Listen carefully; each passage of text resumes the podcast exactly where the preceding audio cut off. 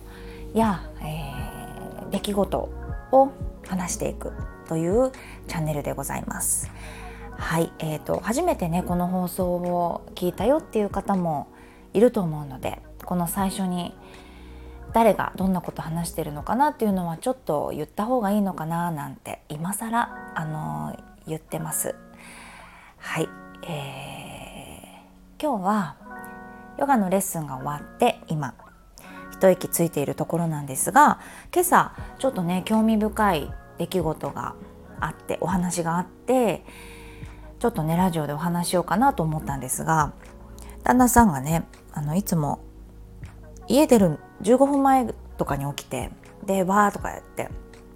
家出てる行くんですがちょっと今日はね早く起きたみたいなんですよ。そしていろんな話をしてたらあのー、仕事のね部下ですよねでちょっとやっぱり変わってるから通常の部下というよりかは直属のもうあのー、弟子なんですよねアシスタントというかもう本当に横についてて技術を学びそしてデビューするみたいな仕事なので、まあ、美容師さんとかもねいますよね。こう先輩の技術をこうさっさっさっとピンを出したり櫛を出したりっていうところから学んででやっとこうハサミを握って髪の毛を切れるっていう感じだと思うんですがそんな感じであの弟子さんが何人かねいるんですけど多分ですけど私のお話とかを聞いてて日頃ねこうあんまりこう怒んない方がいいんじゃないかとか褒めるとかっていうのにちょっとね気になってたみたいなんですよ。褒めた方がいいのかなって自分なりに思ったりとかってしてたみたいで気をつけてたんですって。っていうのもあの女の子なので今のお弟子さんの子が、あのやっぱりねかわいそうじゃないなんかすごく怒られたりしたらで若い子なのでその子じゃないと思うけど前にもう辞めてしまってた子かもしれないけどあの怒らないでほしいですって言ってきた子がいたんですよ。すごいですよね。間違ったことしても要は怒られたらやる気がなくなっちゃうんでみたいな僕褒めて伸びるんでみたいな感じで言っててもうね本当に昭和でビシバシそれこそもうモラハラ中のモラハラみたいな感じで育ったあの師匠からねあの旦那さんはからしたらもう「へえ!」っていう感じで驚いてたんですけどまあそういう感じなのかなってなかなか時代も違うしね育ってきたピシャリするとやる気なくなっちゃうとかもあるのかななんてすごい頭抱えてた時期もあったんですよね。で私もいろいろお話の中であの子育てと似ているというかっていうのはちょっと言ってるんですよね。人を育てるっていうところでまあ自分の子供じゃないですけどあの本当に心を込めて接しているのでちょっと似てるところもあるようで。で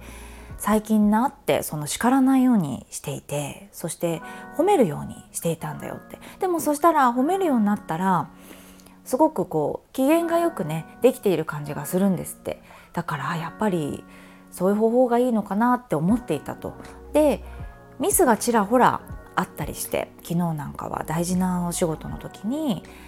これだけは明日は大事だから準備しとけよって言ったこととかもやっぱできてなかったりしてただ怒ってはいけないってなんか多分自分の中で心がけようとルールを作ったんでしょうねそしたら怒らなかったその場所で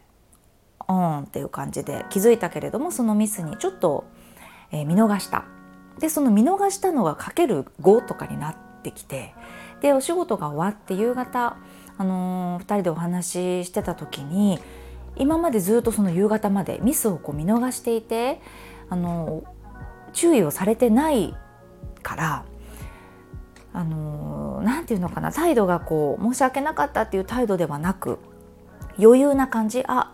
分かってるっすみたいな感じで多分いたのかな。それにこうカチンときてしまったみたいで「俺も溜まってたからさ」っていう言葉を使ってたんですね。でああでもそれは多分ねあなたの中で起きてたことだと思うんだよねっていう話をしたらえー、っていう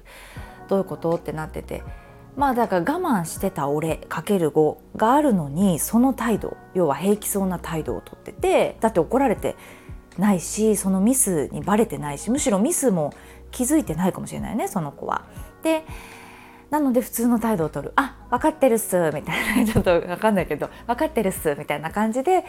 の態度は普通じゃない怒られてなかったらね。でも俺は我慢してんだぞっていうのが心の中にあってあのタンクがもう満タンになっちゃったんですよね。で溢れてしまっていやいや違うだろうって。でミス気づいてたんだぞっていう話をしたら「いや私も気づいてました」みたいな感じだったっていう。ああそうかそうかって。でよくあるあるなんだけどさって子供も例えばお友達との関係でね周りの目を気にしてママがそこでは怒れなくて家に帰ってから「あの時のあれは何だったのよ」っていうのって一番謎なんですって子供にとって。は？っていう。いつのこと話してんのかもわからないし何のことで怒られてるのかもわからないし何なら思い出せないみたいな。でもママとしてはあそこでは言えなかったのって。でもあの時の態度はおかしいと思う。どう思うって今言おうって決めてたわけですよね。そのズレっていうのがあるんじゃないっていう話をしたんですね。私もあるよと子供に、うん、ただ「は」っていう顔を子供は本当にしてくるからまあ、誰の前でもその親のやっぱりこの時は怒るこの時は怒らないっていうのがあんまり良くないからあの誰といてもこれはダメだよねっていう許されないよっていうのはあのその場で伝えるようにはしているっていう言ったらそうか、まあ、それと褒めるは違うんかってなってたんですよ。だからすごくねこういい関係でうん彼女もあの傷つくことなく自分も嫌な気持ちがなくその成長させてあげたいというか相手のことっていうふうに思ってるんだなってまず感心したのが一つ。と、あのー、模索中の時ってこういう感じなんだったよなっていうのは思います。そっかそっか。褒めるとか叱るとか注意するとかって難しいですよね。もし難しかったらだけどわからない。私はねってあのー、そのパパにあまり良くないかもねって前に言ったのはお前は例えばバカだからとかねバカだから忘れるんだろうとかその人として怒らないっていうか目の前で起きたミスを怒ればいいんじゃない？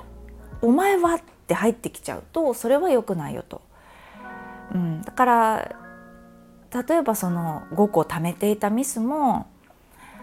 クライアントさんがいてねなかなかその場でパッとわっとこう怒れなくてもなんかそこがさじ加減怒鳴らないまでも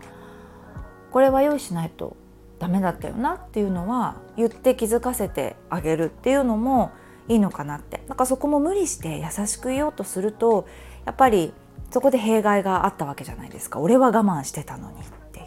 なのにこいつは平気な顔してっていうことだからちょっとなんか誰も悪くないのにすごいうまくいってない感じしますよね歯車が。だからさあのまあいいんじゃないってすごく素敵な試みだと思うしで結局気づいてたんですよねその子も。いやミスには気づいてましたと。でも結局じゃあ俺がわっと怒らなかったらなんかこう平気な感じで過ごせられるっていうのもやっぱりパパ的にもすごくストイックだから嫌だったのかもしれないよね。うん。難しいね。だけど「ほんほんそうか。行ってきます」って言って行って行ったんですけど 何か今日はまあどんな話になってくるのかなって思うけどそういうね仕事の話とかも結構旦那さんとして「いやこの間その学校でもねじゃないけどお友達との関係でもあったんだよ」っていう子供の話と絡めてあの部下の話をしたりっていうのもあるんだけど難しいですよね褒めるのもねあの褒めてばかりいても何でもかんでも褒めればいいっていうわけではないと私は思ってて例えば前はね本当にできなかった子もその子もできるようになってるわけだからもう全然1年前と姿は違うわけじゃないですか。うん、だからそういうふうに心がけられるようになって少しずつできないこともできるようになって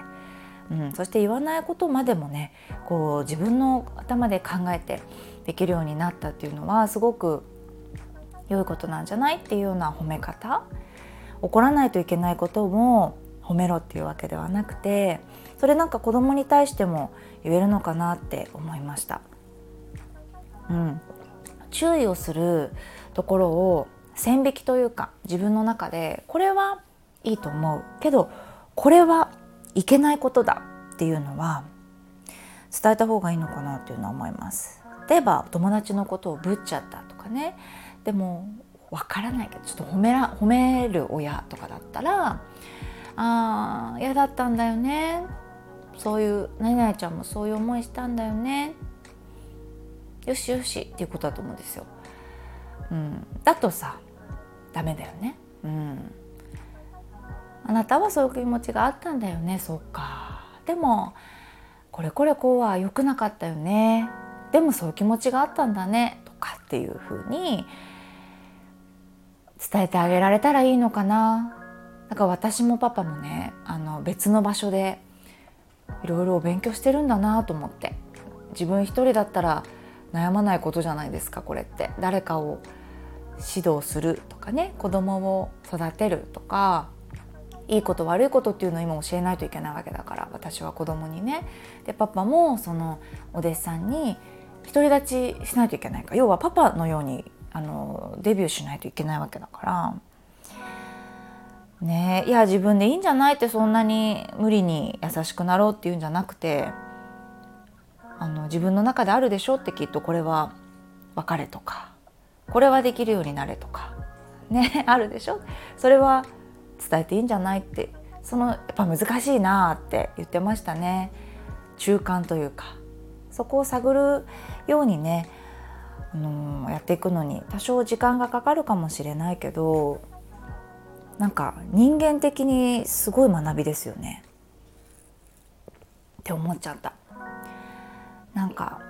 層を作るというか人間の周りにねこう肉付きというかこうなんだろうな人を作る上ですごく良い勉強になってるんだなっていうのは思いましたね。うんそんなのが朝にあったので難しいよなってそのママに対しても言えると思うし男性もね会社で一緒に働いてる人がいたらなかなか難しいじゃないですか。相手がどういうふうなモチベーションでそこに来てるかっていうのもあるしねなんかあのそこの職場に来てるモチベーションがねまあどうでもいいやと思って来てるんだとしたら何を言われてもはあって思うだろうし逆に本当にもうこれしかないって強い意志を持って来てるのであれば例えアルバイトでもねだったらあの自分から自発的に何かを学ぼうとしたりとかありますよね。だからそこにいるどんな思いでそこの場所にいるかって10人いたら10人違うと思うのでそれもやっぱり指導する人は知っときたいなっていうのはありますよね。温度差があるじゃない怒ってても。うんとか子供だと習い事とかね。別にそんなに俺クロールで25メートル泳ぎたいと思ってないのにすごい必死になってるみたいなママがありますよね。私も子供と一緒にプール入ってすごい教えたりとかもあるのでわかるけどあれ別に上手になりたいと思ってない習い事とかもあるはずなんですよ。でもそこでもやっぱ熱入っちゃうからさやめた方がよくないってその習い事自体、うん、何のために誰得っていうこと結構多いですもんね。うん、だから望んでるのかどうかねでママの中で例えば最初習い事したら3ヶ月は続けてごらんよとかその家庭のなんだかそういう基準っていうのはあってもいいと思うからね、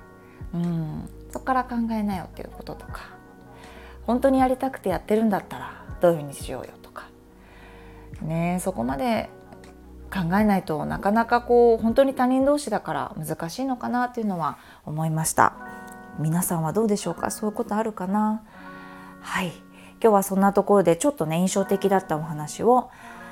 えー、ラジオで伝えさせてもらいました。はい。あの朝すごい曇っててなんか月曜日も曇ってたしね。土日も寒かったからなんかドヨーンとしちゃってたけど太陽が出てきたのでまた今日からちょっとお天気がいいのかな。ね。お天気で気分ってすごい変わりますよね。はい。それでは皆さん来ていただいてありがとうございます。素敵な一日をお過ごしください。ありがとうございます。それではまた。